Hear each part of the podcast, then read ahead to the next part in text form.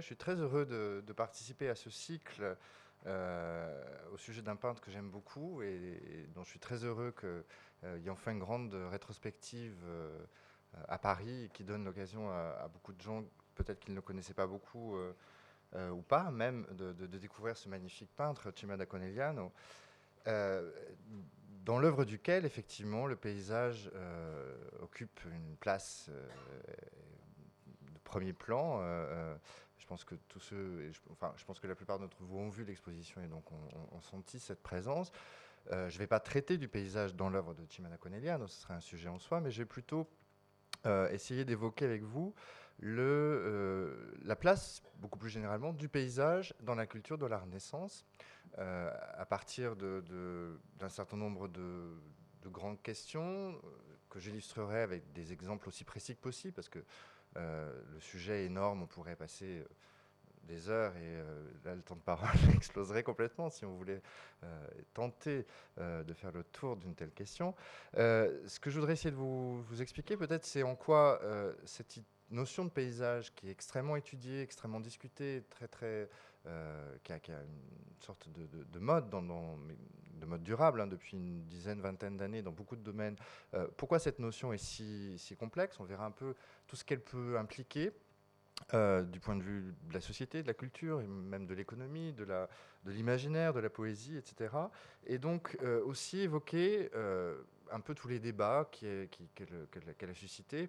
On pourrait rentrer beaucoup plus dans les détails, mais ce qui me semble important, c'est de comprendre que c'est quelque chose de très complexe, de très passionnant, du fait même de sa complexité, et qui permet peut-être de euh, donner des clés de lecture d'une euh, époque, d'une culture comme celle de la Renaissance, en particulier en Italie. Je ne montrerai pas uniquement des images italiennes, mais mon propos sera surtout euh, centré sur l'Italie. Et donc après ce, préambule que, je vous propose un peu pour poser les, des repères sur euh, qu'est-ce que c'est que cette notion de paysage euh, et est-ce qu'elle a été inventée à la Renaissance Est-ce que le paysage commence avec l'époque euh, l'âge moderne, comme on, le dit souvent on, verra un peu plus en détail qu'est-ce qu'on peut mettre derrière cette notion de paysage. C'est ce que j'ai intitulé l'essor artistique, la fabrique culturelle et la conquête du paysage. Et puis après, je vous propose trois grands thèmes euh, qui vont un peu déployer donc, toute cette complexité à partir de, choses très concrètes. Donc les implications religieuses d'abord du paysage, et on va s'intéresser à l'imaginaire du désert, l'imaginaire érémitique, les implications économiques et sociales du paysage. on, verra en, quoi le, paysage a été en Italie euh, euh, très fortement le support d'idéologie et même d'identité des, élites. Et puis, pour finir, des implications politiques le paysage est euh, aussi résulte d'un entrecroisement entre l'image du territoire et l'image du pouvoir.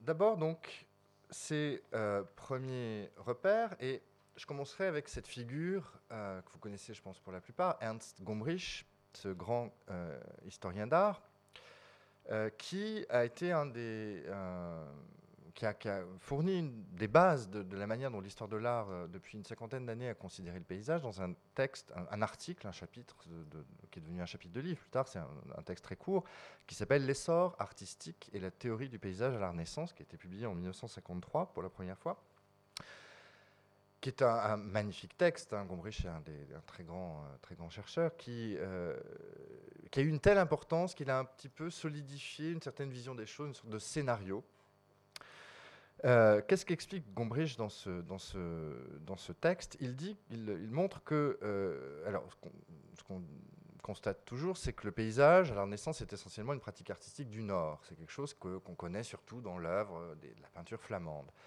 Mais euh, qu'en réalité, cette, ce développement, cet essor, cette émergence du paysage comme genre pictural comme pratique picturale au XVe et au XVIe siècle, elle est indissociable d'un contexte qui est lui italien, qui est celui du marché de l'art, des collectionneurs. On sait que tous euh, une grande partie de la peinture de paysage était en fait produite euh, dans le nord de l'Europe et arrivait en Italie, était collectionné. Là-dessus, on a beaucoup travaillé maintenant sur les inventaires euh, de collection, etc. Et que euh, surtout que c'était le cadre humaniste euh, de la culture italienne, cette idée que l'art est une activité qui, a sa propre fin, donc cette conception esthétique de l'art et non plus conception religieuse qui était celle du Moyen Âge, c'est cette conception nouvelle qui aurait permis cet essor de la peinture de paysage. On peut résumer un petit peu comme cela. Et du coup, euh, Gombrich a un peu scellé une manière de voir les choses qui consiste à considérer le paysage comme quelque chose de pictural, comme quelque chose qui est lié à la peinture, quelque chose d'occidental et quelque chose de moderne. Hein, il y a ces trois postulats euh, qui apparaissent dans, ce texte, euh, que Gombrich peut-être ne pensait pas fixer dans le marbre, mais qui l'ont été par la suite. Et c'est assez récemment, en fait, qu'on a commencé à revenir, à réfléchir et à se demander si c'était vraiment euh, aussi simple. Notamment, je, citerai juste euh, ce livre très important américain, Landscape and Power, dirigé par un, historien de l'art qui s'appelle Mitchell, qui démonte euh, complètement ces trois postulats, modernité, occidentalité, picturalité du, paysage.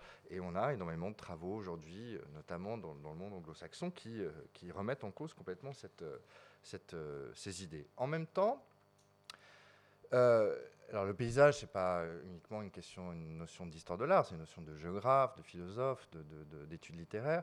Euh, on peut dire qu'en France, il y a eu une sorte de, beaucoup de, gens qui se sont, qui ont travaillé sur le paysage, qui n'étaient pas des historiens de l'art, ont pris les idées de Gombrich un peu comme, comme euh, argent comptant sans, vraiment chercher à, voir si c'était aussi simple que ça.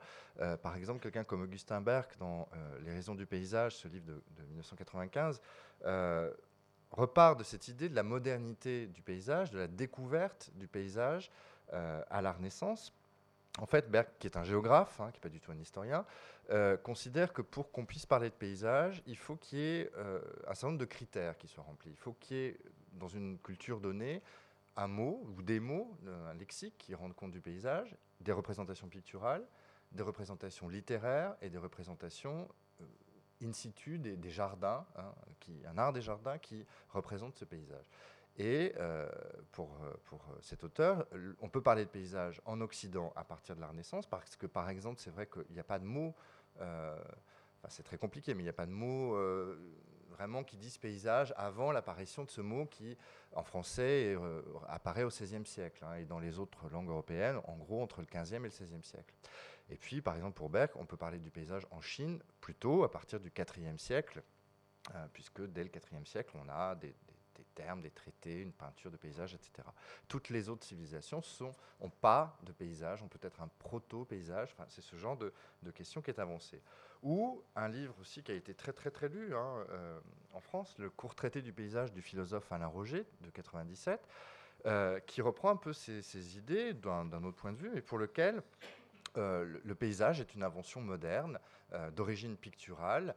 Et, il fait la distinction entre deux, deux, niveaux, en quelque sorte, le pays, qui serait une sorte de degré zéro de la nature, et le paysage, pour qu'on passe du pays au paysage, il faut qu'on l'artialise, hein, c'est ce c'est son idée. Il faut que, il qu'on ait des, modèles esthétiques qui nous, qui nous euh, font reconnaître un pays comme paysage, que, que ce soit la peinture, la, photographie, le, cinéma ou les, interventions de, de, jardin, le land art, hein, donc y a une artialisation in visu ou in situ dans, son vocabulaire. Je ne vais pas rentrer dans tout le détail de cette théorie, mais qui est très intéressante, mais qui en même temps donc euh, remet pas tellement en cause le fait que, ce paysage, ce soit une invention euh, de la Renaissance. Alors, depuis, il y a eu euh, beaucoup de, discussions sur cette idée.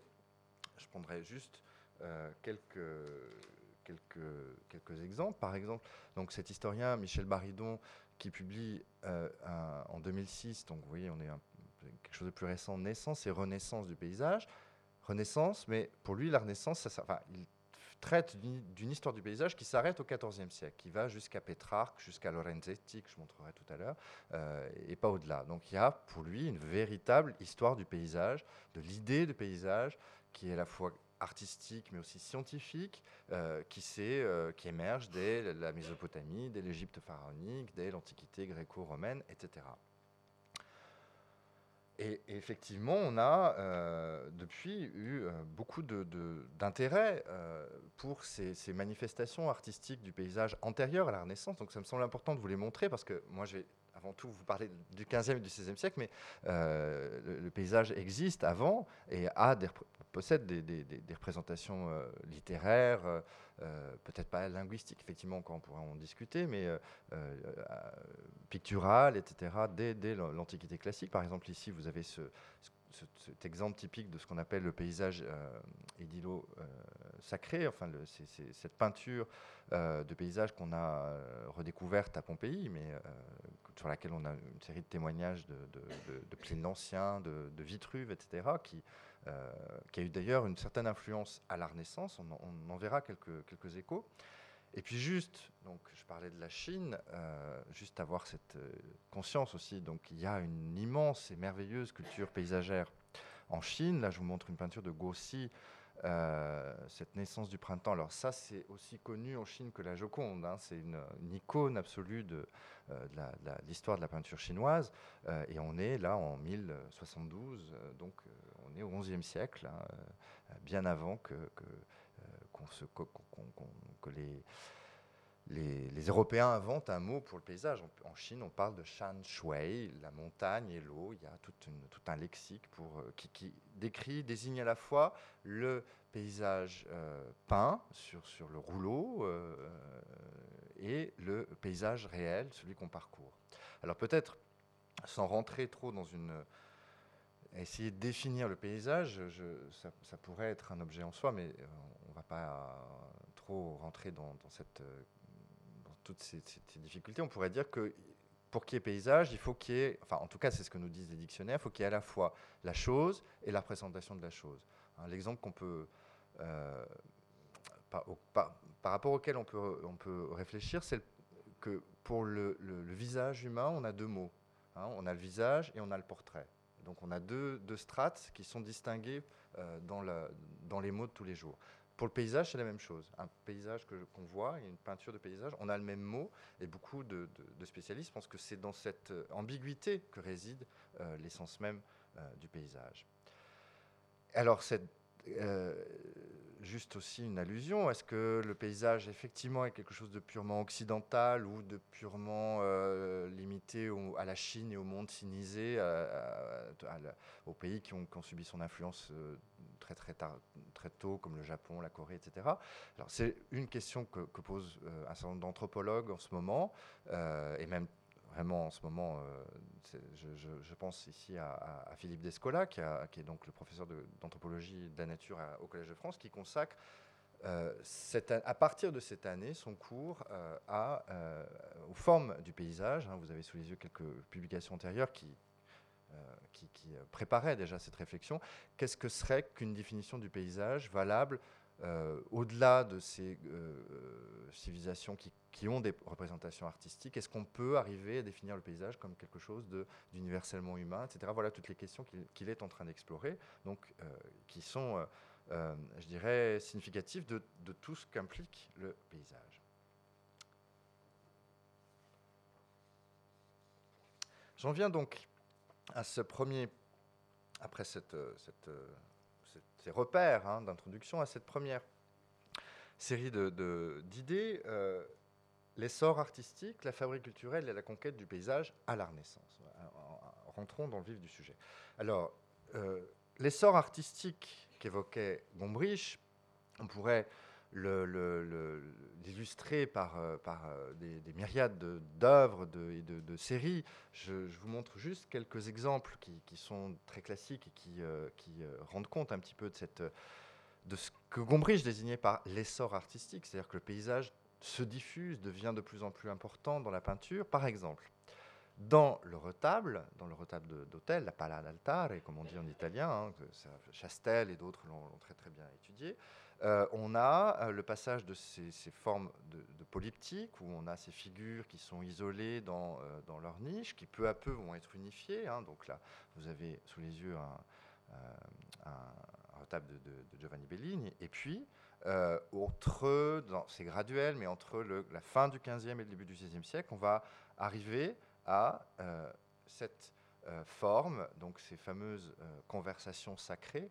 Hein. donc ici, vous avez ce très bel exemple qui est dans l'exposition de, de Cimana Conegliano, qui est au Louvre, où les figures sont réunies dans un même espace, et cet espace est en plein air hein, et s'ouvre sur un horizon, sur une, représentation très détaillée parfois, et c'est le cas ici, hein, c'est le cas en, général dans l'œuvre de Chima, euh, de, des éléments naturels, les rivières, les constructions, les arbres, l'atmosphère, les nuages, etc. Il y a une, volonté de, rendre compte de manière très, très concrète de cette réalité sensible qui euh, est l'arrière-plan dans lequel se déroule cette... Euh, euh, image de dévotion. Et on peut dire qu'il y a, là, ce serait un, j'essaie de résumer vraiment des choses très connues en histoire de l'art, mais qui sont euh, importantes pour cette, euh, cette question du paysage sacré que, je vais développer après, qui sont au fond, ces pratiques de dévotion qui se sont développées au cours du XVe siècle, dans lesquelles on a un rapport à l'image extrêmement important, l'image religieuse, donc la peinture,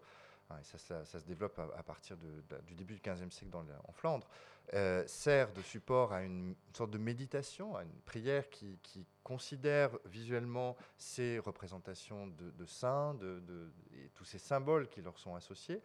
Et le, euh, développement du réalisme hein, chez Van Eyck, etc., est, lié à, à, ces enjeux religieux. Il faut situer cette image de dévotion dans l'ici et le maintenant du, spectateur. Donc, euh, lui donner le, corps et la, même, euh, euh, présence que la réalité, d'où tous ces procédés techniques, l'huile, le glacis, etc., qui, évidemment vont, s'implanter en Italie, qui donnent à, l'image cette présence. Hein. et donc, euh, un moment, enfin un moment, c'est plus compliqué, progressivement, le paysage va rentrer dans, cette, euh, dans, ce, dans, ce, schéma de, représentation et l'œuvre euh, donne à voir ces figures saintes dans une, dans une scène qui, qui, n'existe pas, qui est purement imaginaire, qui les réunit, ces, conversations sacrées, comme on les appelle, mais qui est située dans un paysage qui est le paysage du spectateur, qui est le paysage, qui est la campagne qu'il voit quasiment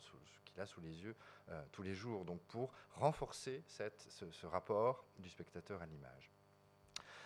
Deuxième euh, exemple de, de, ce que sous-tend cette idée de l'essor artistique du paysage, le passage, on pourrait le, enfin beaucoup de gens ont réfléchi là-dessus dans ces termes, à des saints dans un paysage, à des paysages avec saints. Si je prends ici un thème qu'on va retrouver c'était mon ouverture tout à l'heure, ça va être un peu un fil conducteur, cette idée du Saint Jérôme, hein, ce fameux thème iconographique très très présent dans la peinture vénitienne euh, fin 15e, début 16e siècle de Saint Jérôme dans le désert.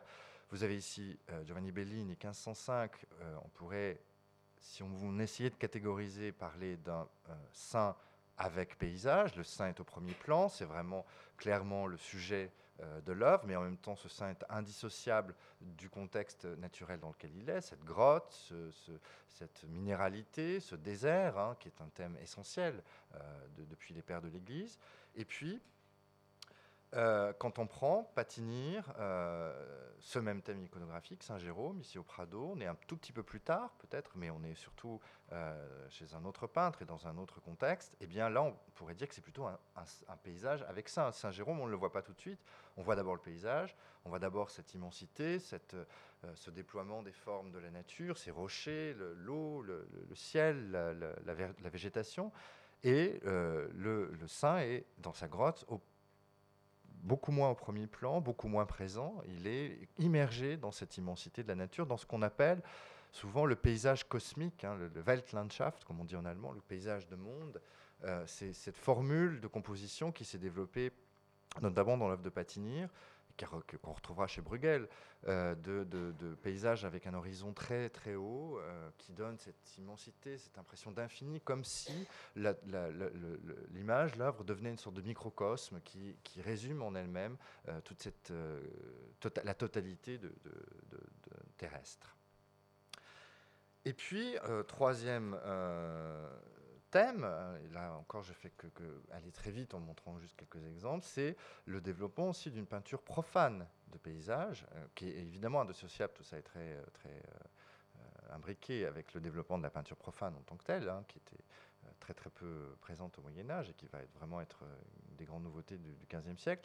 Alors ici, par exemple, ce merveilleux tondo de, Chima que, que, vous voyez dans l'exposition, le sommeil d'Endymion, vous avez vu, c'est une toute petite œuvre extraordinaire qu'il faut, se rapprocher. C'est vraiment fait pour, pour, la délectation de l'œil, euh, où il n'y a plus ce prétexte du sujet religieux, de la dévotion. C'est une, fable, ce, guerrier qui dort, cet amoureux de, ce, berger, pardon, ce chasseur, cet euh, amoureux de la lune qui est présent, Diane, hein, qui, est présente métaphoriquement avec le croissant, euh, et qui est immergé là aussi dans, dans ce dans cette euh, représentation de, de la prairie, de la forêt, du sous-bois, des, feuilles, euh, des, textures, des, etc. Donc, cette, euh, juste quelques images comme ça pour montrer en quoi le paysage devient de plus en plus important, présent dans la, pratique picturale. Mais ce n'est pas qu'un phénomène artistique qu'un phénomène pictural. Et c'est ça qu'il faut bien comprendre, c'est ça que je vais essayer de vous, montrer. C'est quelque chose de beaucoup plus général qui est culturel, qui, euh, implique toute une série d'aspects. Et ça, beaucoup d'auteurs l'ont mis en avant. Euh, juste euh, quelques, quelques références. Par exemple, ce, livre du grand historien Simon Chama, qui avait travaillé sur Rembrandt, sur la peinture hollandaise du XVIIe, euh, qui avait euh, donc s'est intéressé au paysage et dans ses relations avec la mémoire. Et euh, c'est pas un livre sur la, peinture, même si c'est ce magnifique Aldorfer en, couverture, c'est un livre sur le rôle du paysage dans notre imaginaire de l'eau, dans notre imaginaire du rocher, dans notre imaginaire de, de, ce qui nous entoure, et combien la, culture occidentale est tissée, entretissée de mythes qui se, euh, qui se transforment. Euh, par exemple, l'idée de la, forêt qui est un lieu de la, euh, de la, du refus de l'ordre, de, de, la résistance au pouvoir. C'est Robin des Bois, et comment ce thème de Robin des Bois se transmet, etc. comment l'idée de, l'immensité de la... De la ce que les Anglais appellent le wilderness, la, nature vierge devient quelque chose de fondamental dans l'imaginaire américain. Comment, au contraire, par exemple, la forêt primitive euh, est essentielle dans l'idéologie euh, allemande, hein, depuis la Renaissance, depuis Aldorfer, justement, comme on le voit avec ce petit chevalier perdu dans cet environnement forestier jusqu'aux nazis. Enfin, c'est tous ces thèmes que Chama euh, étudie. Ou bien un, un, autre historien, un historien suisse, François Walter, qui s'est intéressé dans les figures paysagères de la nation au rôle du paysage dans la constitution des identités nationales. Alors ça, ça renvoie à beaucoup de choses dont on discute aujourd'hui. Euh, la nation, c'est très abstrait. C'est une entité, une instance abstraite. Et donc, on a besoin de symboles, on a besoin de drapeaux, d'hymnes, de, de, devises, etc., pour, se rattacher à cette, instance abstraite qui, qui, vous le savez, apparaît en Europe au cours de l'époque moderne, au XVIe, XVIIe, et surtout au XVIIIe, XIXe siècle. Et le paysage a été un des supports de cette, euh, euh, construction de la nation, de cette construction de l'identité des nations en Europe. Par exemple, donc, euh, comme je le citais, la, forêt pour l'Allemagne, la campagne en France, la lande en Scandinavie, etc. Ce sont ces thèmes que, que Chama étudie. Donc cette consistance culturelle du paysage qu'on peut très bien repérer déjà à la Renaissance. Et, effectivement, ce qui est peut-être euh, euh, particulier à la Renaissance, ce n'est pas euh, que le paysage surgisse et surgisse dans la peinture. Je dirais que c'est plutôt, c'est ce, que je vais aussi essayer de vous montrer aujourd'hui, c'est que le paysage devienne chargé de valeurs picturales dans ces différentes manifestations culturelles. Par exemple, la représentation littéraire du paysage, qui est vraiment un, sujet en soi, et la manière dont euh, les écrivains rendent compte du plaisir qu'on a à contempler un paysage. Alors un exemple très précis, je vous montre cette image de Carpaccio. Euh, c'est pas exactement dont il s'agit, parce que ça va complètement avec ce texte. C'est un texte de l'Arétin. Vous connaissez ce grand écrivain qui était un ami des peintres, euh, et c'est une lettre adressée à Titien en 1544 qui est un morceau de bravoure, hein, euh, euh, où, l'Arétin décrit le, spectacle qu'il a depuis sa fenêtre. Il habite sur le, Grand Canal à Venise. Il se lève, il dîne, il se lève de table et, poursuit-il, donc, les bras appuyés sur les bords de la fenêtre, et y abandonnant le buste et presque le reste de mon corps, je me suis mis à regarder le merveilleux spectacle des barques innombrables, pleines de passagers d'ici et d'ailleurs, qui faisaient la joie non seulement des spectateurs, mais du Grand Canal lui-même, bonheur de ceux qui le sillonnent. L'atmosphère, je continue, je, coupe certains passages, l'atmosphère était telle que voudraient bien la rendre ceux qui vous envient, faute d'être vous-même, et que ma description vous donne à voir. Hein. C'est donc à Titien, grand Titien, qu'il écrit et va évidemment jouer à faire rivaliser son écriture avec la peinture de Titien. D'abord, les maisons, bien que de vraies pierres, elles paraissaient d'une matière irréelle. Ensuite, l'atmosphère que je découvrais par endroits purs et vive et ailleurs trouble et blafarde. Jugez de mon émerveillement devant les nuages chargés de vapeurs denses, moitié au premier plan près des toits, moitié à l'avant-dernier, comme s'il décrivait une peinture. À droite, tout s'estompait dans un gris noir. J'étais en admiration devant la diversité des couleurs qui jouaient sur ces nuages. Les plus proches flambaient comme des flammes du, du feu solaire. Les plus lointains rougeoyaient d'une ardeur au de minium moins intense. Oh, quel beau dégradé les pinceaux de la nature repoussaient l'air vers le fond, en l'éloignant des palais comme fait Vecellio, comme fait Titien dans ses paysages. Par ma foi, si vous aviez peint ce que je vous décris, vous auriez amené les gens à l'émerveillement qui m'a confondu dans la contemplation de ce spectacle. Mon âme en a été nourrie pour plus longtemps que n'a duré la splendeur de cette peinture. Hein, la vue de la fenêtre devient l'équivalent d'une peinture dans, cette manière dont, l'arétin euh, euh, décrit ce, paysage. Donc il y a une perception esthétique du paysage et cette assimilation de la vue à travers la fenêtre à un tableau. Alors ça, c'est un, sujet, une question, une manière de voir le paysage essentielle pour, la Renaissance qui, émerge au XVe siècle. Euh, je, voudrais vous montrer un lieu euh, dans lequel vraiment on sent cette, euh, influence de la, peinture de paysage et ces interactions entre la peinture du paysage et la vision du paysage et l'aménagement du paysage. Puisque moi, je travaille sur l'histoire des jardins et donc sur la manière dont on conçoit ces lieux. Et, on, peut très bien montrer, vous allez voir qu'il y, a une interaction très forte entre la conception du paysage qui se, développe au XVe siècle et l'aménagement des jardins. Il s'agit donc de cette villa Médicis à Fiesole, près de Florence, euh, que aménage un, membre de la famille Médicis, Giovanni di Cosimo de' Medici, dans les années 1450. On a toute une série de lettres qui expliquent euh, qui montre l'avancement du chantier. Alors, ceux qui ne connaissent pas Fiesole, on est juste euh, là au nord de, Florence, vous voyez sur la carte, sur des hauteurs, hein, donc cette ville de, fondation étrusque. Et voilà cette villa, qui est une propriété privée aujourd'hui, qui existe, euh, dont tout l'aménagement euh, des terrassements sont, conservés, qui surplombe ce panorama extraordinaire de la vallée de l'Arno.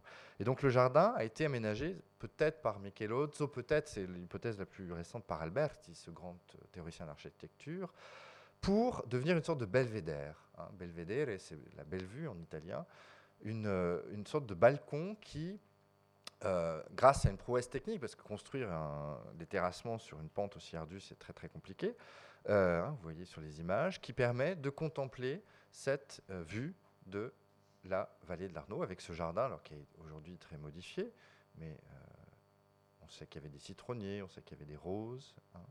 et euh, voilà, vous voyez les murs de soutènement, de la, des terrassements, la pergola, qui été refaite au XXe siècle, et puis la vue qu'on a de cette pergola, hein, avec cette brume, ces vapeurs, hein, picturales justement. Et cette villa, elle, va apparaître dans la peinture. ici, par exemple, cette annonciation de Biagio d'Antonio, on a vous voyez le détail, la vue de la, la Villa Médicis au fond, vous reconnaissez les terrassements que je vous ai montrés, ou encore cette euh, fresque de Ghirlandaio à Santa Maria Novella, où on a donc là encore la, même vue à peu près.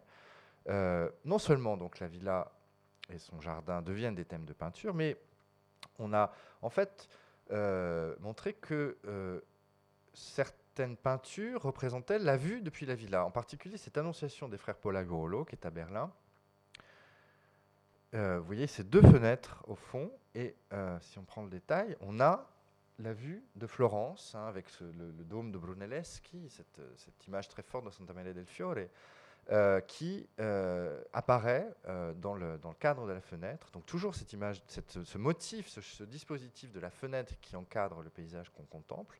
Et ce serait le paysage qu'on voit, hein, effectivement, de la, depuis la, la, terrasse de la villa et peut-être d'une fenêtre de la villa, comme si donc la vue depuis l'intérieur devenait un motif de la peinture. Hein. voilà exactement la, vue qu'on a de la pergola, par exemple, hein, on, a, devine à peine dans le fond, avec la, brume typique de, cette vallée de l'Arnaud, le, profil de Florence.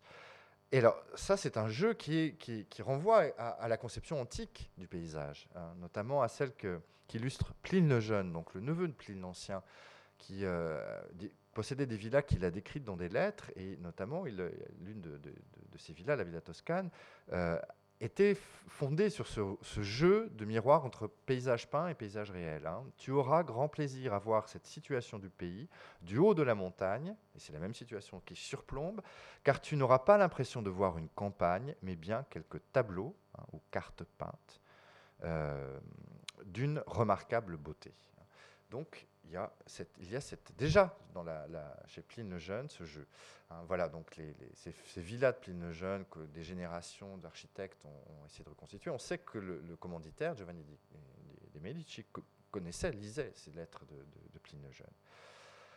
Alors, euh, ce motif en même temps de la vallée de l'Arnaud vue de haut, hein, qui, qui, est peut-être la base même de la conception de la villa, on le retrouve dans la peinture florentine de, juste des années euh, suivantes, des, années, des décennies 1460-70, chez les frères Polaiuolo, hein, encore, donc voilà d'autres œuvres, hein, notamment des œuvres conçues pour euh, les Médicis, hein, ici euh, ces travaux d'Hercule qui, qui, avaient été conçus pour le, Palais Médicis à, Florence, qu'on connaît par ses répliques, ou bien ce très beau martyr de Saint-Sébastien, où on voit donc cette composition en plateau, qui est une forme qui vient de la peinture flamande. Hein, donc euh, un premier plan avec le sujet et puis à l'arrière ce panorama euh, avec l'horizon très élevé. Et donc euh, si je, on se rapproche, voilà, là on reconnaît vraiment c'est l'Arnaud, hein, ce, fleuve tumultueux, impétueux, qui, provoque des inondations. Vous savez qu'il y en a eu encore une très grave en, 1966. donc ce motif de la vallée de l'Arnaud devient une sorte de signe dans la peinture florentine, un signe de florentinité, hein, qui s'inspire en même temps des formules flamandes. On connaît très bien aujourd'hui tous ces, courants, ces circulations. Hein. évidemment, euh, si je prends la Van Eyck, donc on est bien avant 1437, la, Vierge en chancelier Rollin, vous avez exactement ce motif du paysage fluvial vu à travers euh, l'encadrement de la fenêtre. Un autre, euh, juste une allusion à un autre endroit, un autre lieu en, Italie, toujours en Toscane, où, on, voit se, déployer déjà aussi ces liens entre paysage aménagé, paysage perçu, peinture et références antiques, c'est Pienza, donc cette cité idéale euh, voulue par le pape Pie II, Piccolomini, à partir de 1458. C'est juste après la Villa Médicis, où euh, on a donc l'aménagement euh, urbain aussi qui intervient, hein, une, construction d'une rénovation de l'église, construction d'un palais.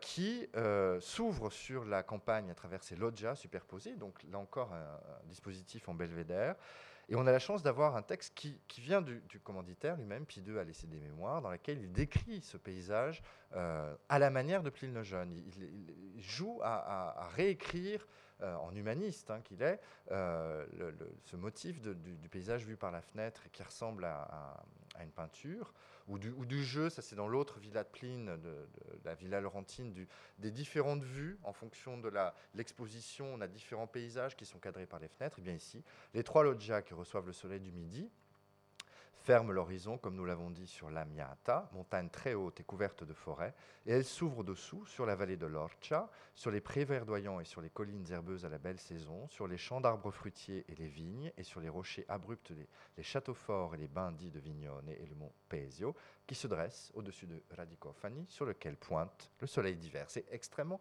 précis, c'est topographique cette description. Hein. c'est à peu près donc, ce qu'on voit avec le jardin au premier plan, encore une fois, et au-delà du mur tout bas et, percé de niche, cette, euh, magnifique vallée de l'Orcia et le, Monte Amiata au fond. Donc euh, on a exactement le même, euh, le même jeu. J'en viens aux implications religieuses du paysage qui sont extrêmement importantes aussi, qui sont, on va le voir, qui peuvent très bien s'entremêler avec ces, premiers ce premier jeu de, référence à l'antique, hein, tout ce qu'on a déjà vu. Si je reviens justement à la Villa Médicis à Fiesole, on a vu tout à l'heure déjà ce détail de Ghirlandaio, vous avez, euh, vous avez la villa dans la, dans la, présentation, mais vous avez aussi cette, euh, ce bâtiment au-dessus, dont je n'ai pas parlé encore. Alors ça, ça appartient pas à la villa, c'est un couvent. C'est un couvent de Saint-Jérôme, hein, encore ce Saint-Jérôme qu'on va recroiser. Et en fait, la, la, Villa Médicis, vous voyez sur cette carte, hein, qui reprend des, des travail d'une spécialiste, Amanda Lilly, qui a, travaillé là-dessus, euh, elle est juste en dessous de ce couvent de Saint-Jérôme, et on sait par le testament du propriétaire Giovanni de Medici qu'il tenait à ce qu'on dise des messes dans les différentes églises du territoire de, euh, euh, Fiesole, San Francesco, la Badia, San Domenico, etc. Donc il y avait une sorte de, euh, de, dimension euh, euh, de, pénitence dans cet aménagement de, la, villa de, Saint-Jérôme, il, y a, de, Fiesole, pardon, il y a justement un élément significatif, c'est que la fenêtre de sa chambre à coucher, au lieu de donner sur ce paysage qu'on a vu à l'instant, cette vallée de l'Arnaud magnifique, donnait à l'arrière, donc au nord, sur, peut-être que c'était faisait plus frais, certes, mais donnait sur le couvent de Saint-Jérôme. Donc il y a cette euh, euh, dimension religieuse qui, commence à être très étudiée, qui n'était pas forcément euh, claire pour beaucoup de gens, parce qu'on pensait souvent que le paysage, justement, s'il prenait tant d'importance à la Renaissance, c'était qu'il y avait une sorte de laïcisation de la nature, que peu à peu la nature était débarrassée des valeurs religieuses qui lui étaient rattachées si fortement au Moyen Âge, alors qu'en fait non. si le paysage se développe autant à la Renaissance, c'est aussi parce qu'il devient le support d'enjeux religieux qui restent absolument fondamentaux. Et ça, la peinture le montre très bien, en particulier, et, là encore, la peinture et d'autres champs culturels, je vais vous montrer comment ça dialogue à nouveau, à, travers justement cette idée du, désert, cette idée de, l'ermite. Hein. Donc ici, Saint-Jérôme, voilà à nouveau notre, notre Cima da Conegliano, celui-ci est, je crois, euh, dans l'exposition. En tout cas, il y en a plusieurs, il y en a, plusieurs dans son œuvre, celui-ci est, voilà, un des plus beaux. Euh, donc ce, saint qui médite dans le désert. Alors est-ce que c'est le désert tel qu'on l'imagine? Nous, non, c'est le désert tel qu'on l'imagine depuis le Moyen Âge, c'est-à-dire, c'est-à-dire la forêt, en fait, la montagne, hein, euh, le, désert qui était ce lieu de la, de la, où on se retire. Hein. Comme disait Saint Jean Cassien, qui est un des pères de l'Église, qui a théorisé cette idée, nous n'avons de goût que pour cet aride désert, à toutes les délices, nous préférons l'effrayante nudité de cette solitude. Ce qui compte dans le désert, c'est la solitude, c'est qu'on est seul avec Dieu. Donc c'est pas forcément aride, sec euh, comme le Sahara, comme on peut l'imaginer, hein, comme, ou plus, précisément comme la Thébaïde égyptienne ou le, ou, les monts calcaires syriens, qui sont les deux lieux hein, de, naissance de l'érémitisme et, du monachisme en, Occident. Mais pour, à partir du Moyen Âge, c'est la forêt, c'est la montagne. C'est le lieu de la solitude. Encore un autre, Cima da Conegliano aux offices. Hein, c'est un, thème qu'il a, beaucoup euh, travaillé dans son œuvre, avec la, minéralité du, rocher. Donc c'est le, le, végétal et le roc, le désert. Et ce idée qu'on retrouve énormément dans la, peinture aussi florentine, hein, l'atelier de Paolo Cello. On, discute encore qui, qui est cette magnifique euh, peinture du musée de l'Académie. Donc vous voyez tous ces... Tous ces hum, là, c'est pas l'érémitisme exactement, c'est le euh, la question plutôt du monachisme, du monachisme. Donc là, en tout cas, on se retire au désert. Donc cette idée que la, euh, le désert est le, donc la forêt, la montagne est le lieu de la, propice à la spiritualité. Un détail et euh, qu'on va retrouver notamment très fortement dans le développement de la peinture de paysages religieux à partir du XVIe siècle. Euh, notamment dans une œuvre. Alors, l'image n'est pas très bonne. Euh, je vous laisse juste noter, enfin, vous voir là. Donc, c'est Polidoro da Caravaggio, hein, pas confondre avec Caravage. Euh, on est vers 1525. C'est ces scènes de la, vie de Marie-Madeleine et de la vie de, Sainte-Catherine qui sont à San Silvestro al Quirinale, une petite église de Rome. Je vous montre une autre vue.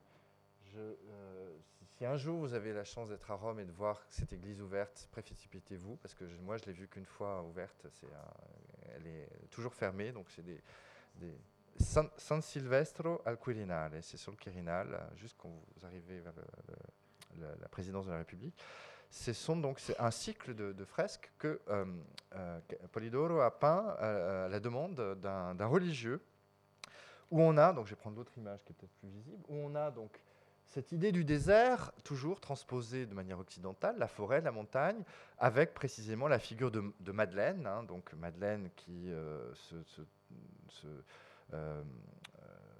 s'agenouille au pied du Christ, hein, donc le fameux Noli me tangere, euh, ou encore euh, la Madeleine dans sa grotte de la Sainte-Baume, elle apparaît plusieurs fois, ou ici quand elle euh, ses visions, hein, qui, est, qui se retire dans cet équivalent du désert qu'est la montagne et qu'est la grotte, qu'est la caverne. Hein. ça, c'est quelque chose de très présent aussi dans la culture du XVIe siècle.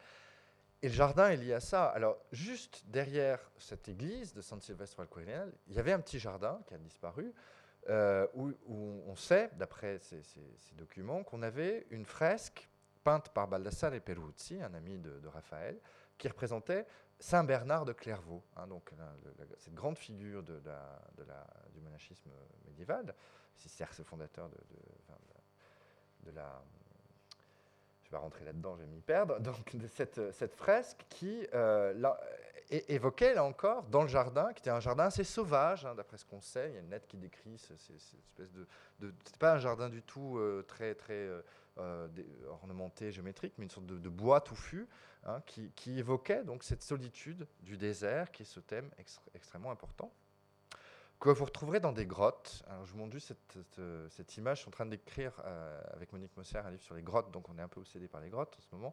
Mais il y a des grottes qui évoquent tout à fait cette, euh, euh, présence des ermites de, dans, le, paysage. Donc ici, on est dans une villa de Bologne, Guasta Villani, qui a été faite par un prélat.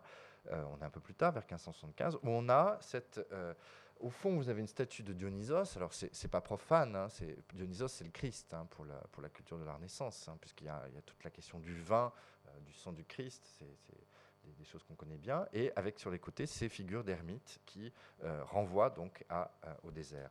Ou encore un jardin assez célèbre, Bomarzo, ce, ce lieu extraordinaire, très très compliqué et et euh, assez mystérieux, mais dans lequel on a une, chapelle. Hein. donc au centre du jardin, vous avez au sommet cette euh, chapelle, donc il y a bien une dimension religieuse de, ce, type de jardin, et vous retrouvez dans une des sculptures, c'est parsemé de sculptures magnifiques, extraordinaires, mais il y a une, Madeleine qui, qui, est devant le, avec le crucifix à gauche, hein, je ne sais pas si vous arrivez à voir. Donc il y a cet imaginaire de la, de la retraite, de l'ermitage, qui est présente. Et ça, cette idée de l'ermitage, on va le retrouver dans beaucoup de jardins. Je vous montre juste un exemple en France, cette fois, euh, un château qui s'appelle Gaillon, hein, qui existe encore, qui est en Normandie, mais le jardin a pratiquement disparu, où on avait cet ermitage, hein, donc une sorte d'île artificielle, de montagne artificielle au centre d'un bassin, donc toujours la montagne. Hein. Les ermitages sont en général des lieux élevés, euh, euh, dans laquelle on pouvait se retirer pour, pour méditer, pour, pour lire la Bible, etc. etc. lire la Bible, lire, le, lire les, les, pieux auteurs. Euh, alors, euh, autre, autre aspect qui, qui, est une, une, manière de voir encore à quel point le paysage a des résonances très complexes dans cette culture de la Renaissance, c'est ses implications économiques et sociales. Et là, on va, on va avoir un autre type d'approche et ce qui renvoie donc à cette question de l'identité euh, des élites. Alors, je vais repartir des Médicis et euh, d'un autre exemple de villa euh, des Médicis qui est celle de Cafaggiolo. Vous avez l'orthographe sous les yeux. Qu'on va essayer de comparer à Fiesole. Pourquoi? Parce qu'il y a une phrase extraordinaire qu'on attribue donc à Côme, Cosimo il Vecchio, l'Ancien, qui est le père de Giovanni qui, a, fait cette villa euh, de Fiesole. Euh, je vous l'ai mis en italien, c'est compliqué à traduire. Euh, donc un dicton attribué, hein, qui, aurait peut-être été recueilli par Policien vers 1480. Côme, dit, avait l'habitude de dire que leur maison de Cafaggiolo, dans le Mugello, le Mugello c'est la vallée hein, dans laquelle, on va le voir sur les cartes, dans laquelle se situe cette, cette villa de Cafaggiolo, vedeva meglio che quella di Fiesole, avait une meilleure vue que celle de Fiesole, parce que ce qu'elle voyait, la vue qu'elle avait, était à eux. Hein, che quella vedeva era loro, ce qui n'était pas le cas de Fiesole. Alors, est-ce que la vue est vraiment si encore plus belle On a vu cette vue extraordinaire de Fiesole, euh, ce panorama euh, magnifique.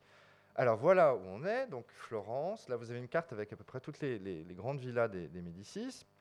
Donc Fiesole, on était juste au-dessus, elle n'est pas, pas une grande villa, elle n'est pas mentionnée ici. Et Cafaggiolo, c'est beaucoup plus au nord. C'est le berceau de la famille hein, de- de- des Médicis. On est donc dans cette vallée du Mugello.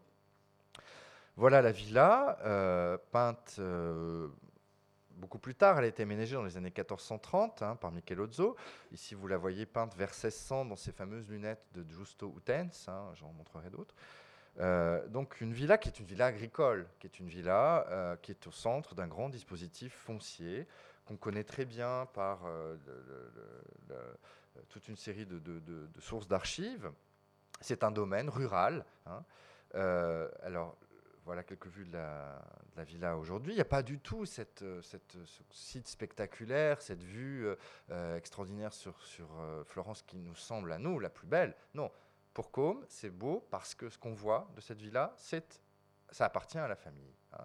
C'est cet euh, euh, ensemble de, de fermes, de moulins, de vignes, euh, etc. Donc on peut, euh, j'avais tout travaillé là-dessus, on peut revoir, euh, voir toute l'accroissement progressif au fil des inventaires après décès. Pour, pour Florence, on a une, euh, vous savez peut-être que les Florentins ont inventé un système fiscal très très complexe, le catasto, hein, au XVe siècle. Donc il fallait déclarer ce qu'on possède. C'était très important, on ne trichait pas, on essayait de pas tricher parce que ça vous donnait un certain nombre de prérogatives politiques, donc pour les, les Médicis c'était fondamental. Et donc on a dans les déclarations fiscales, qui sont dans les archives de Florence, tous les inventaires des biens, tout ce que les, les gens euh, doivent déclarer. Donc on peut suivre très très bien l'évolution d'un patrimoine foncier comme celui-ci. Et en plus, pour le cas de Cafaggiolo, on a un document extraordinaire, je vous en montre quelques images, alors qui est beaucoup plus tardif, 1629. C'est ce qu'on appelle un cabreo, c'est un, on dirait en français un plan terrier, c'est un- une sorte d'inventaire, d'atlas de, tout le, le domaine foncier de Cafaggiolo. Donc vous reconnaissez ici, hein, sur le frontispice, la villa, son petit jardin, et puis surtout tout ce qu'il y a autour, toutes ces fermes qui sont euh, très précieusement et minutieusement euh, inventoriées par l'intendant. Voilà tout le domaine foncier. Alors c'est vraiment un morceau de territoire, hein, c'est une cinquantaine d'hectares. Il y a des rivières, il y a des, bâtiments de ferme, il y a des... Alors ça c'est 1629. Voilà juste un- un- une autre carte de- du XVIIIe siècle. hein. Euh, c'est à Prague parce que beaucoup de fonds des Médicis sont à Prague. Euh, avec donc toute l'e- l'extension de ce paysage rural d'un seul tenant. Voilà ce qu'on voit. Voilà ce qui est à eux. C'est à peu près intact au XVIIIe siècle par rapport à ce qui a, été acquis au cours du XVe siècle. Euh, par exemple, là, on sait qu'en 1574, donc un siècle après, le, c'est Côme Ier, c'est pas comme l'ancien, on avait euh, 30 fermes, euh, des, f- des- des- une, euh, un- une auberge, des fours, voyez, oui, des fours, hein, et donc à peu près 47 hectares, ça rendait 22 000 écus par an, c'est une coquette somme, alors que Fiesole, au même, endroit, au même moment, et en un siècle, le, pareil, le patrimoine foncier, c'est pas tellement euh, développé, donc un palais avec jardin, deux fermes, deux moulins, c'est pas grand-chose, rente annuelle 60 écus. hein. donc effectivement, Fiesole, euh, c'est beau la vue, mais ça ne donne pas beaucoup de rentrée euh, d'argent, alors que euh, tenue comme la fe- un domaine comme Cafaggiolo, c'est essentiel pour ce patrimoine qui est d'abord un patrimoine privé pour les Médicis du XVe siècle, et puis à partir du moment où euh, l'histoire est complexe politique, mais où les, Médicis vont devenir les souverains de Florence, ce patrimoine privé, c'est aussi un patrimoine public. Il y a une sorte de confusion euh, entre l'intérêt privé et l'intérêt public du prince au XVIe siècle. Et euh, je, vous prends, je donne juste ces chiffres pour vous donner des ordres d'idées. Donc, en 1609, donc, à la fin de, de, de mort de Ferdinand Ier de Médicis, tout le patrimoine foncier grand-ducal, tout cet ensemble de villas que vous avez vu sur les cartes, euh, qui était géré par une seule euh, administration, c'est très très bureaucratique, hein, le- les Médicis au XIXe siècle, c'est 30 000 hectares. Et j'ai le chiffre, il faudrait faire le calcul, mais bon, ce chiffre est assez, symptomatique. Pour les années 1625-1634, la rente fournie par ce domaine foncier, c'est 6% des recettes de l'État, ce qui est extraordinairement énorme hein, de ce, patrimoine. Donc c'est cet intérêt-là aussi. Le paysage, à la Renaissance, c'est aussi cette dimension économique, foncière, euh, territoriale qui n'est euh, pas euh, du tout négligeable. Alors, si je poursuis ce document, ce Cabreo, à quel point ça compte de savoir ce qu'on possède Eh bien, vous avez, vous voyez là à gauche, le plan de tous les champs d'une ferme. Hein. Chaque ferme est une métairie, donc chaque exploitation doit donner la moitié de ses revenus, de ses productions aux propriétaires, donc aux Médicis. Et à droite, vous avez champ par champ le relevé des arbres. On a quasiment l'inventaire arbre par arbre. On a tant de vignes ici, tant d'abricotiers, tant d'oliviers, etc. Hein, donc euh, voilà, vraiment un inventaire. Donc ce paysage, c'est aussi ce, patrimoine matériel hein, extrêmement euh, important pour ce type de, grande famille. Alors, quelques images, comment, euh, comment, à quoi ça ressemble ce paysage rural. Je vous montre un autre cabréo. Ce n'est pas Cafaggiolo, c'est un cabrio de la fin du XVIe siècle qui est dans une collection privée. C'est un, paysage donc, de ce qu'on appelle la, la uh, mezzadria poderale, et donc c'est une métairie. Hein, donc, euh, ce qui veut dire que pour que chaque famille de paysans euh, subsiste, puisqu'elle doit donner la moitié de, ce qu'elle gagne, enfin de ce qu'elle produit aux propriétaires, Médicis ou autres, hein, en général c'est des, propriétaires euh, urbains, hein, des gens qui investissent dans la terre, il faut qu'elle puisse produire tout ce dont elle a besoin. Donc il faut des céréales, il faut du blé, il faut de l'huile, il faut, euh, de, la vigne, etc. Et c'est donc euh, sous forme de ce qu'on appelle en italien la cultura promiscua, donc des cultures mixtes, hein, des, champs, vous voyez, avec des vignes, des oliviers, des vignes sur les côtés, des oliviers, des, céréales, toute une série de fossés, de, bonification, donc un paysage très très géométrique. Hein. Ça, c'est vraiment des documents cartographiques. Un petit jardin, vous voyez ici, la petite maison hein, pour une famille. Terre, terra lavorativa, terre à blé. Voilà, c'est extraordinaire ces documents. Hein. Et la petite maison encore, les oliviers. On peut vraiment lire une sorte d'inventaire. Tous les grands propriétaires se faisaient faire comme ça des atlas. Ça existe en France aussi beaucoup au XVIIIe siècle. Voilà une image de ce que ça pouvait donner euh, avec quelques exemples qui sont encore présents dans le Chianti de ces, cultures mixtes.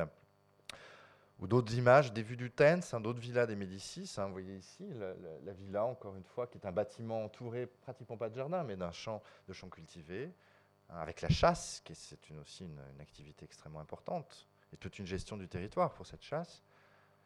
Euh, ou encore Boboli, ce fameux jardin de Florence, euh, et alors, on, a le jardin, tel qu'il était au XVIe siècle, il été beaucoup transformé au XVIIe. Et puis à droite, vous avez les champs. Et en fait, quand vous regardez, je vous ai fait un montage des images, euh, la géométrie du jardin et la géométrie des champs sont à peu près les mêmes. C'est simplement un jeu d'échelle. Donc il y a cette, rationalisation du, paysage qui est euh, extrêmement importante, qui est à la fois euh, pour des raisons productives et sans doute aussi pour un, plaisir de l'œil, pour un, plaisir d'avoir quelque chose d'ordonné qui est, fertile. La fertilité, c'est vraiment la notion clé dans ce rapport au paysage. Souvenez-vous de ces paroles de Pie II qui décrit le paysage depuis Pienza. Ce qui, ce qui note, c'est les, arbres fruitiers, c'est les oliviers, c'est donc son patrimoine à lui, justement. Et donc, on a aussi tout un tas d'échos de ces réalités-là dans la peinture, dans les miniatures. Hein. Euh, je vais aller un peu vite, peut-être. Euh, ici, par exemple, ce très, très connu euh, tableau de, de, de Gentile da Fabriano, vous avez en haut, hein, on voit très très bien un petit podere, hein, c'est une petite maison euh, d'exploitants agricoles avec ses, champs, les oliviers, etc. Hein, voilà, donc cette réalité, elle apparaît parce qu'il faut montrer que ce paysage religieux, c'est d'ici maintenant du spectateur, ou Paolo Uccello, cette géométrie des champs, qui nous paraît souvent euh, relever de la perspective, relever de la mise en ordre de l'espace euh, des images, ben, peut-être aussi, mais, elle renvoie aussi à des, réalités du territoire alors là, évidemment, chez Giovanni Di Paolo, cette merveilleuse, merveilleuse petite prédication de Saint Jean-Baptiste, ça devient presque quelque chose d'abstrait. Hein. ça devient une sorte de, motif en soi.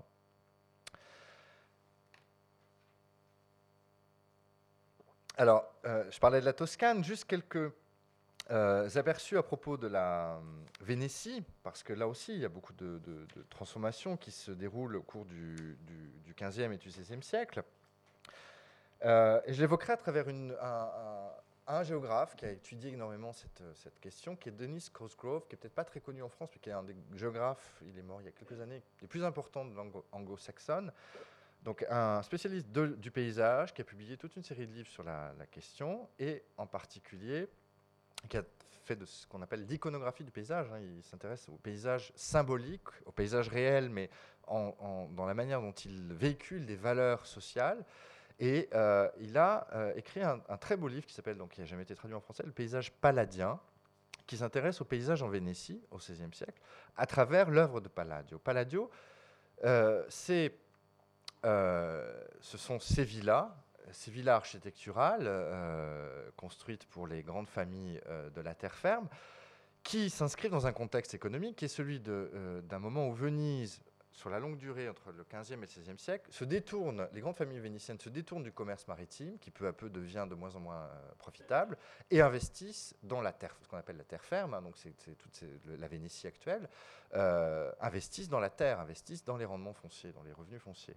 Euh, et cet investissement va de pair avec la va de pair avec ce développement du paysage dans la peinture vénitienne, cette image idyllique, arcadienne, d'une campagne idéalisée, telle qu'on l'a dans le paysage pastoral, hein, Titien, Giorgione, Bassano, etc.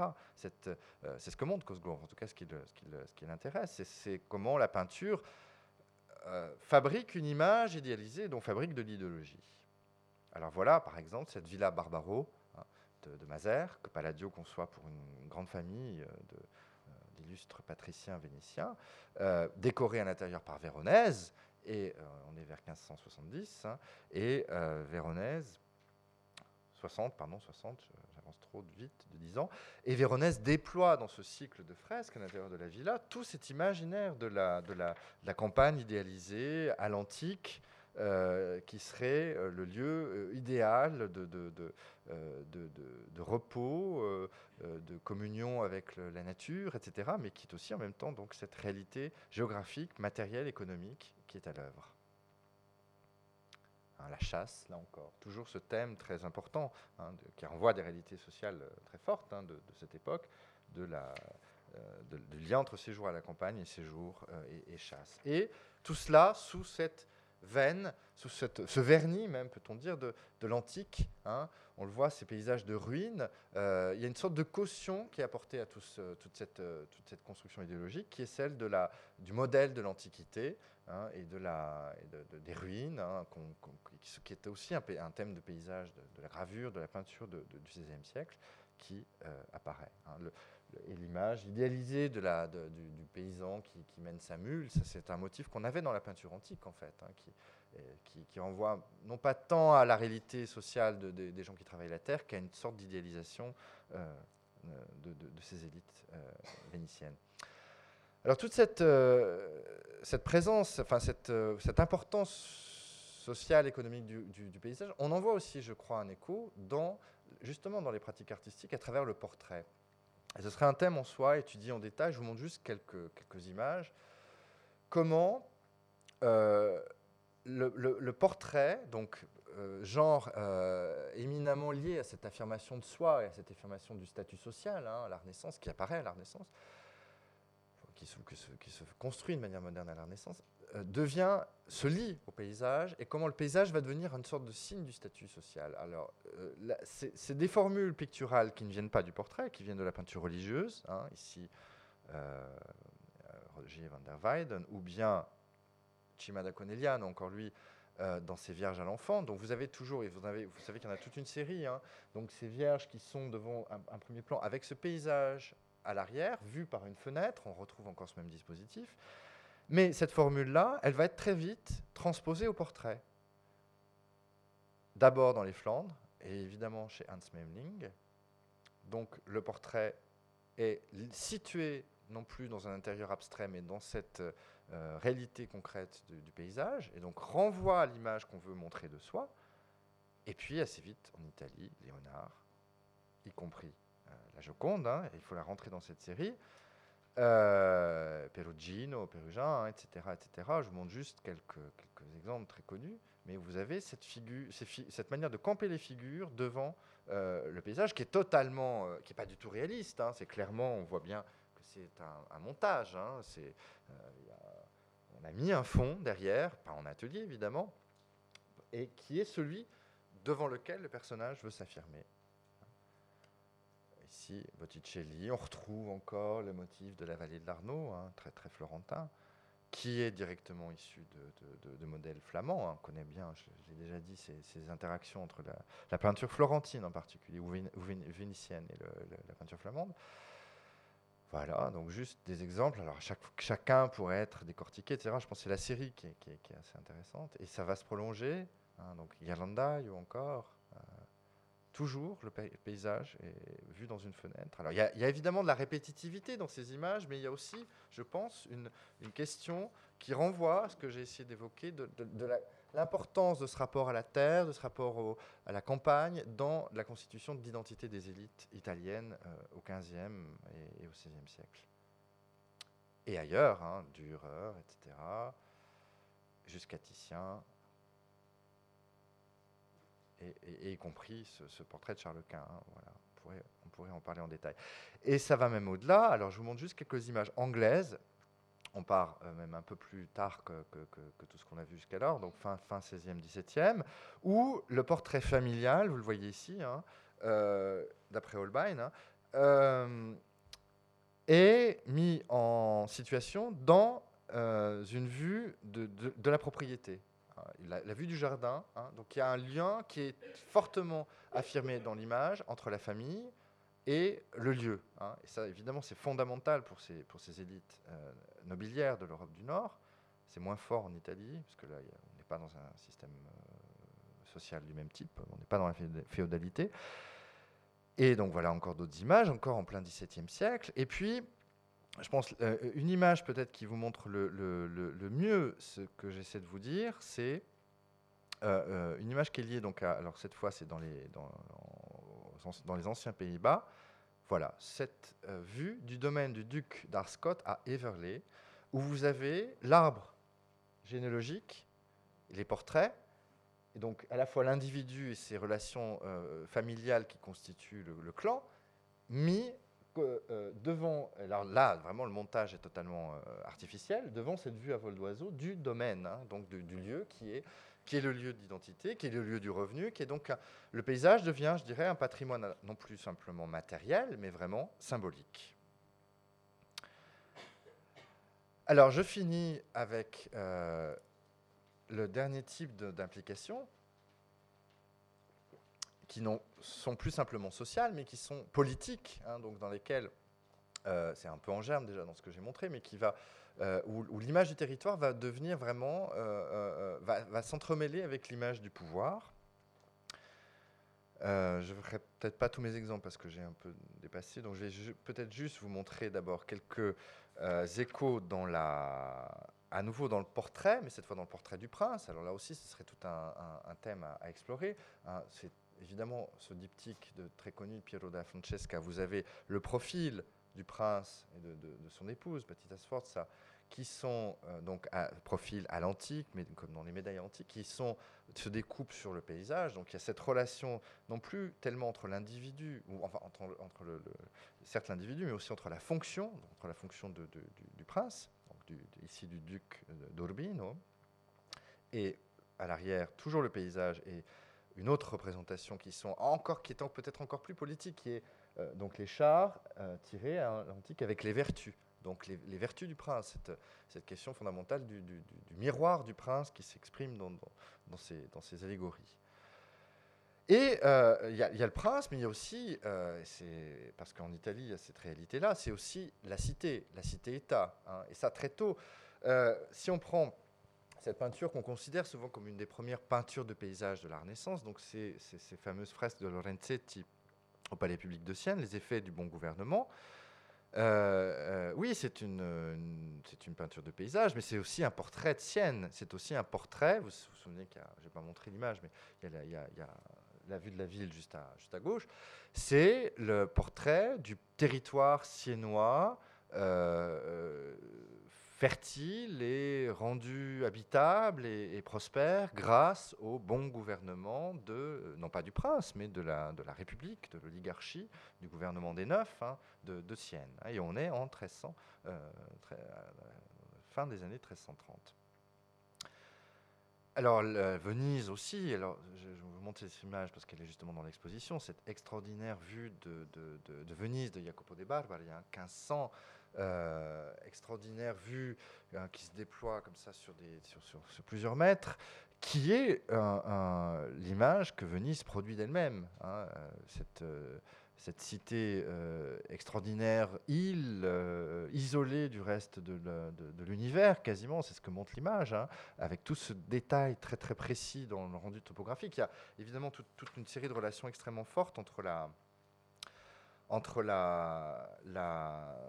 cartographie, la topographie et la peinture de paysage, euh, surtout au XVIe siècle. donc juste un, détail avec, par exemple, ici ces jardins de la, la euh, donc euh, ce portrait de la ville et, l'image du territoire est une image de pouvoir. Et cela peut même se mettre en scène dans les jardins. Je, finirai peut-être avec cet exemple.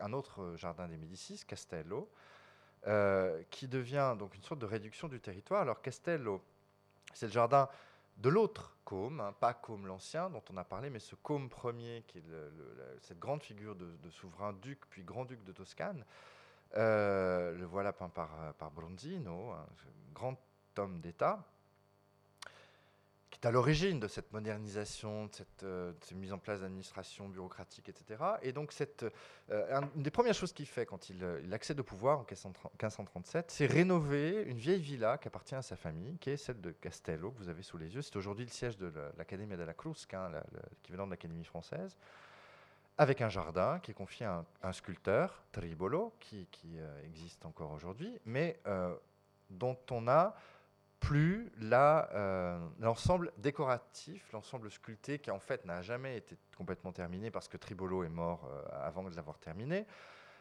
qui aurait dû donc représenter une sorte de territoire idéal. Et donc le jardin devient lui-même une image du pouvoir, une image du territoire.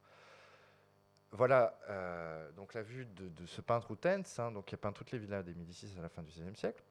Le jardin est composé de terrasses, vous l'avez vu, et on aurait dû avoir un système de, d'eau, de, fontaines qui se déversent les unes dans les autres et qui aurait symbolisé les différentes montagnes de Toscane et les différentes euh, cours d'eau avec Florence. Hein, voilà un schéma, je ne vais pas tout détailler. Il y, aussi, il y avait normalement des représentations des vertus, des conséquences positives des vertus, les arts, les sciences, euh, la paix, etc. Et le, jardin devait euh, euh, miniaturiser en quelque sorte l'hydrographie de Florence, puisque Florence est située donc dans une zone de confluence. Voilà le Mugello hein, qu'on voyait tout à l'heure, hein, cette vallée de la Sieve avec le Cafaggiolo est par là. Et l'Arno qui coule vers l'ouest, qui va se jeter dans la mer Tyrrhénienne vers Pise. Et puis vous avez même plus précisément euh, un, petit rivière qui s'appelle le Mugnone, qui tombe euh, des hauteurs de, qui s'écoule des hauteurs de la Pena, qui passe à côté de Fiesole et qui va se jeter, je ne sais pas si on arrive à suivre hein, sur cette carte, qui va se jeter dans l'Arno. Hein, vous avez les deux qui viennent confluer dans un. C'est un jardin aujourd'hui, hein, c'est le, parc des Cascine. Et donc le jardin devait raconter ça en fait, avec au sommet la Pena. ça, c'était réalisé. donc la figure du, vieillard qui tremble, qui, incarne la montagne. On a euh, de Tribolo, c'est aujourd'hui au musée de Dubargello, cette nymphe qui incarne Fiesole parce qu'elle a un croissant de, de, lune, hein, c'est l'emblème de la cité. Donc il devait accompagner le groupe du Mugnone. Il devait y avoir un groupe qui représentait euh, l'Arnaud. Alors on voit sur la peinture d'Outens, vous arrivez à le voir hein, sans doute, on voit esquisser des, des, groupes sculptés avec des dieux fleuves hein, qui n'ont pas été réalisés mais que le peintre met parce que c'était prévu.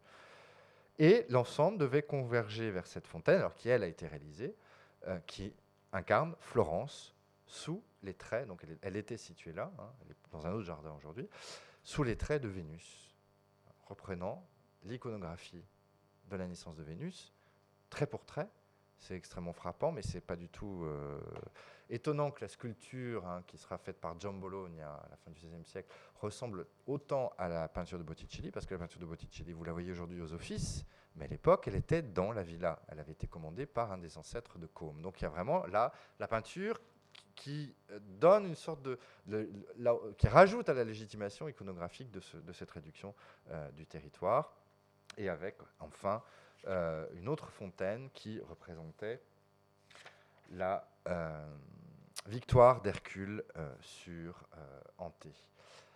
Et l'ensemble étant, encore une fois, un, jardin, voilà, donc un plan du XVIIIe siècle, mais situé au centre d'un domaine foncier qui est l'assise économique et euh, matérielle de ce, euh, ce, de, ce, de, ce, pouvoir en grande partie, en tout cas de la famille des Médicis, moins évidemment lorsqu'ils deviennent souverains, mais euh, ils continuent à avoir un intérêt très grand pour cette gestion de leur, de leur, de leur domaine, avec tous ces, tous ces champs, ces forêts, enfin c'est pas vraiment des forêts, c'est des, des, si vous voyez, c'est des, des, aménagements boisés qui sont faits pour la chasse, en fait, hein, pour la chasse aux oiseaux. Tout ça s'appelle une raniaria. Euh, tout euh, ce paysage contrôlé euh, pour le plaisir et aussi pour, le roman économique. Alors je peut-être saute la dernière partie puisqu'il est déjà un peu tard. Je voulais vous parler de Frascati je finis juste sur cette image qui serait peut-être pour vous inviter aussi à ouvrir en tout cas sur la manière dont on pourrait se demander jusqu'à quel point notre conception actuelle du paysage, elle est l'héritière de cette de ces conceptions très plurielles, très complexes que j'ai essayé de vous, montrer, qui ont, vu le jour à la Renaissance. Euh, évidemment, beaucoup de choses ont changé, euh, et en même temps, il y a des choses qui sont peut-être euh, au cœur même de notre, de notre rapport au monde. et juste donc cette image de Magritte, cette condition humaine, où Magritte confronte le tableau et la réalité, parce que cette manière, et moi c'est peut-être ce qui retient le plus mon attention, cette manière de concevoir le paysage réel, en des termes picturaux ou par rapport à, la peinture, qui est quelque chose qui se met vraiment en place à la Renaissance, qui va perdurer euh, jusqu'au moins au XIXe siècle. Vous avez des, euh, tonnes de, morceaux de romans, par exemple, qui décrivent des paysages à la manière de tableaux, qui insistent sur cette analogie. Euh, elle, va, elle, elle va se déconstruire au XXe siècle, et en même temps, c'est ce que montre un peu Magritte, et en même temps, elle est encore présente. Hein. Peut-être que la photographie a aujourd'hui remplacé la peinture, peut-être qu'il y a d'autres modèles, mais euh, il y a cette, euh, cette dimension esthétique, artistique dans le rapport au paysage en Occident, euh, qui, pose problème et qui en même temps est là, et qui peut-être est un des héritages de cette culture des 15e et 16e siècles. Voilà, merci beaucoup de votre attention.